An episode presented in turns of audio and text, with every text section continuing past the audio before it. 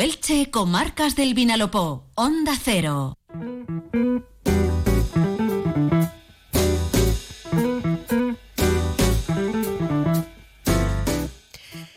Eh, fíjense que, eh, que, nos encantan los lunes, eh, aquí al equipo del programa, pues porque es un día que vienen colaboradores y compañeros a contarnos cositas súper interesantes, como es el caso de Víctor Santos. Yo creo que no hay una persona que se conozca mejor todos los rincones de las tres comarcas del Vinalopó que él. Las recorre semana a semana para luego venir aquí y en 10 minutos contarnos lo más destacado de su actualidad desde todos los puntos de vista. Así que siempre es un placer, aunque también es verdad que siempre nos quedamos con ganas de más, saludar a Víctor Santos. Víctor, bienvenido, buenas tardes. Hola Maite, muy buenas tardes, por fin es lunes. Por fin, qué bueno. Oye, eh, vamos a ver, porque por una vez, y esto no es lo habitual, abrimos la portada de nuestra revista de actualidad semanal por el Vinalopó con la ciencia eh, y esto casi en sí mismo ya es una noticia, ¿eh? porque lamentablemente que pocas veces eh, se abren eh, titulares con, con, temas científicos. Cuéntanos, ¿pero qué ha pasado? A ver. Mm, lo, lo, abrimos, entonamos la mea culpa, porque tienes razón, deberíamos hacerlo más veces, pero lo, lo abrimos la, la portada con una noticia aparentemente no buena porque parece la fuga de otro alto talento. Aparentemente porque hay quien niega el abandono, al menos definitivo, y apunta a que es normal que los profesionales sigan formándose. Pero lo cierto es que ese impacto ya ha producido un revuelo considerable el anuncio del fichaje de Fernando Tomás Maestre, biólogo de SACS y catedrático de la Universidad de Alicante por Arabia Saudí. El investigador no ha entrado en muchos detalles ni en polémicas posteriores, pero sí ha realizado declaraciones a la agencia EFE en las que argumenta la decisión de su marcha a la excesiva burocracia española. Papeleo sin sentido y absurdo que muchas veces tenemos que hacer, ha dicho, o, entre otras razones, a las numerosas dificultades para mantener de forma estable un grupo de investigación. El ecólogo es un experto en desertización y clima y realiza investigaciones de alto nivel. Y conviene recordar que el premio 2023 a la ciencia Onda Cero Elche Comarcas del Vinalopó fue entregado el pasado mes de octubre a Fernando, que no olvidemos igualmente realizó en ese momento un discurso reivindicativo ante las numerosas autoridades presentes. Asimismo, como aquí también contamos, antes de acabar 2023, empresas anglosajonas dedicadas a analizar datos científicos y académicos en investigación comunicó que uno de los autores más citados del mundo en Google es Fernando Tomás Maestre. Bueno, pues solo nos queda esperar que este eh, traslado eh, a Arabia Saudí no sea definitivo y que, y que regrese, que regrese, porque no está este país como para perder talentos. Y mira que ha perdido, que parece que no aprendemos a lo largo de, de la historia. Así es. Y qué listos que sois aquí, ¿eh? porque imagínate que tardéis un año en darle el premio. Tenéis que mandarle a Arabia Saudí un avión. Bueno, bueno, pues más vale, a veces más vale llegar a tiempo que rondar un año. Y recuerdo ese, ese discurso que has mencionado, efectivamente, sí. fue muy reivindicativo. Uh -huh. Eh, Fernando, sobre lo que cuesta eh, investigar en este país. En fin, la burocracia, de la que también sabes que se están quejando los pescadores, ¿no? Uh -huh. Que dicen que cada vez les ponen más trámites, más papeleos, más inspecciones, cuando ellos lo que hacen es pescar y poner pescado maravilloso encima de nuestra mesa. En efecto. Y luego vamos a hablar de eso. Efectivamente. Pues venga, esperamos un poquito porque hay matizaciones, nos decías, ¿no? Que vienen uh -huh. del propio rectorado de la Universidad de Alicante, en la que eh, trabaja eh, Fernando Tomás, que insiste que se trata de una excedencia. O uh -huh. sea, que apunta a eso que decíamos, bueno, no parece un traslado definitivo. ¿O ya. no quieren que lo parezca? No quieren que lo parezca y les ha sentado mal que se haya hecho público. Al menos eso es lo que la impresión que da, ¿no? Desde el rectorado y desde profesores que apoyan a esa dirección han indicado que los avances en el conocimiento de la desertización en la universidad no van a parar por la marcha del catedrático y director del Laboratorio de Ecología de Zonas Áridas y Cambio Global, cuyo trabajo, no obstante, había hecho subir a la Universidad de Alicante 100 puestos en los rankings internacionales, colocándose entre las mejores 600 del mundo.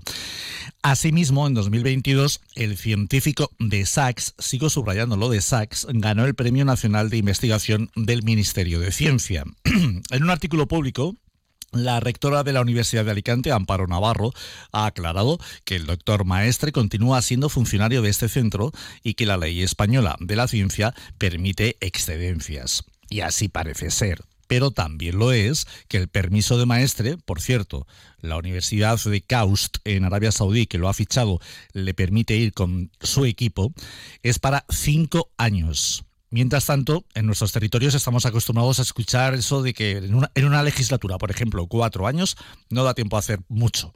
Bueno, pues se va a cinco. Ya veremos si son cinco o más años, porque en el debate surgido, afortunadamente no solo en redes sociales, sino en medios de comunicación serios, se ha informado que al investigador le van a otorgar además todos los medios, que su salario será de casi cuatro veces más que en España y que contará con cobertura para la vivienda. Pues eso sí que es tratar bien a los científicos. En fin, lo de Sachs es para tenerlo presente, pueblo de científicos reconocidos en todo el mundo y tierra del ilustre Alberto Sols. ¿Y por qué es noticia Alberto Sols? Alberto Sols García, el sajeño nacido en 1917, doctorado en medicina, científico médico que pasó por Estados Unidos, al que aún en vida se le concedió el premio Príncipe de Asturias a la investigación científica en 1981 o, entre otros muchos, el premio Nacional a la Investigación Ramón y Cajal en 1988, un año antes de fallecer es noticia porque vuelve a salir su nombre por todo esto que estamos contando. Y porque la casa donde nació en Sax es hoy Centro de Estudios y Archivo Histórico Municipal. Además, en el pueblo hay un colegio que lleva su nombre, además de los premios a la investigación que se convocan con carácter bienal. Bueno, pues eh, cuna de científicos, Sax, nuestra enhorabuena, pero no hay que perderlos. En Sax y con la ciencia continuamos, pero ahora sí, con buenas noticias, eh, dame algo, dame algo bueno. pues verás, como por, esta, esta es muy buena y es un tema que además aquí tú lo has tratado en más de una ocasión. Avanza un estudio para el tratamiento del cáncer, liderado por el científico sajeño Francisco José Iborra. Eh, que están desarrollando de forma conjunta la unidad mixta de investigación del Instituto de Biomedicina de Valencia y del Consejo Superior de Investigaciones Científicas y del Centro de Investigación Príncipe Felipe. Estudio que ya ha permitido descubrir una acción mediante la cual las, las células no solo evaden la quimioterapia, sino que se vuelven más fuertes. Esa resistencia a las terapias oncológicas permitiría, y de qué manera, en combinación con fármacos, elevar el resultado positivo de los tratamientos. Una revista científica internacional ya se hizo eco en la segunda mitad del año pasado de la investigación del Sajeño, en la que también está participando la Universidad Finlandesa de Helsinki y colaborando el Hospital Universitario del Vinalopó de aquí de Elche. Hemos tenido la suerte de estar en tres conferencias de Francisco José Iborra. Es más, en una de ellas formando parte de la organización del acto. Y hay que decir que el de Sachs no solamente es simpáticamente peculiar por su aspecto, de verdadero científico y genio, no solo es componente de la Academia de Medicina o investigador del CSIC, el Consejo Superior de Investigaciones Científicas, sino que es una persona que además de transmitir sabiduría, ofrece una cercanía de tú a tú, de vecino de Sachs a vecino del mundo.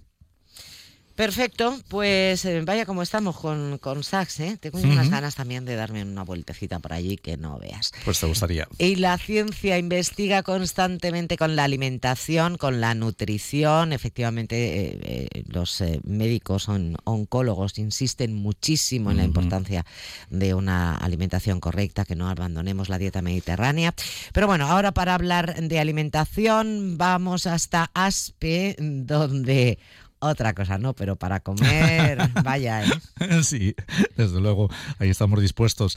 Que tu alimento sea tu medicina y que tu medicina sea tu alimento, dejó dicho Hipócrates. Claro, o gástate, gástate en la tienda mm, mejor que lo que tuvieras que gastar en la farmacia, ¿no? Que también lo decían las, abuelas. En efecto, es verdad. Aunque no sé yo, hoy, antes las farmacias estaban mucho más caras, ahora se han puesto a la par.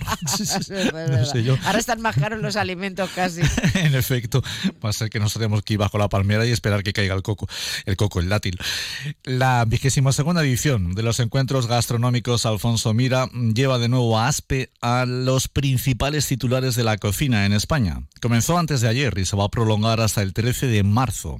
El esfuerzo de los hermanos Mira, Teo y Alfonso es desde luego fundamental porque cuesta mucho organizar este tipo de acciones, más aún si logran reunir a 37 cocineros de todo el país, 15 de ellos estrella Michelin. Pero es que en los 21 años anteriores ha logrado traer a más de 330 cocineros y servir más de 35.000 menús como para que el alcalde de Aspe no muestre su felicidad. Antonio Puerto ha dicho recientemente que se trata de sentarnos en torno a una mesa con amigos y disfrutar, dando las gracias por hacernos felices todos los días del año y llevar el nombre de Aspe a lo más alto. No va a faltar el arroz hecho con sarmiento, pero tampoco jornadas temáticas como la de Matanza del próximo sábado. La de la cocina vasca el día 8, por cierto, el aforo ya está completo para ese día. La de Málaga en la jornada siguiente. La cocina de fusión a 18 manos del 10 de marzo. La del encuentro de estrellas Michelin y soles Repsol del 11. La cocina segoviana con el día del cochinillo del 12 de marzo. O la cocina del atún rojo, hablando de los pescadores, del día de clausura a 9 manos. La mayoría llegadas de Cádiz para realizar ante los asistentes el ronqueo de un ejemplar de 300 kilos y ofrecer este preciado pescado en tartar, en finas lonchas de jamón de atún, en guiso con verduras, eh, su ventresca, en salsa o su carrillera al monastrel, entre otras muchas delicias. Por cierto, que sabes que tuvimos aquí en el programa a Teo y nos explicó que era el ronqueo, ¿eh? que es el, Ah, el- el se llama así por el des- eh, claro, el ruido que hace el cuchillo Ah. a- al rozar con la espina dorsal o con la espina del, del atún, que son enormes eh, animales, a ese eso le llaman el ronqueo, por tanto al despiece efectivamente del atún se le llama el ronqueo. Si es que aquí aprendemos, Sí, aprendemos luego. muchísimo. Teo, Teo es un experto eh, con el cuchillo. Teo es el que saca las lonchitas de jamón de atún. Mm, qué rico, por Dios. Bueno, eh, en Aspe 22 años y en Pinoso 23. ¿Estamos todavía a tiempo de, de, eh, acudir o apuntarnos a alguna cita de la muestra de la cuina? Sí, ya solo los próximos viernes, sábado y domingo, ¿eh? para comer unos gazpachos o un arroz a la leña. No solo para cuidarnos, sino para disfrutar y conmovernos. Sencillamente con una cuchara y un tenedor. Qué bueno, qué maravilla. Ale, pues Víctor, ya nos quedamos aquí salivando y con ganas de más, ¿eh? No solo con ganas de, de más gastronomía, sino con ganas de que vengas eh, de nuevo el próximo lunes y nos resumas la actualidad. Siempre un placer, mil gracias. Gracias a ti, Maite. Feliz Hasta semana. marzo. Feliz semana, eso es. Hasta el próximo mes. Adiós.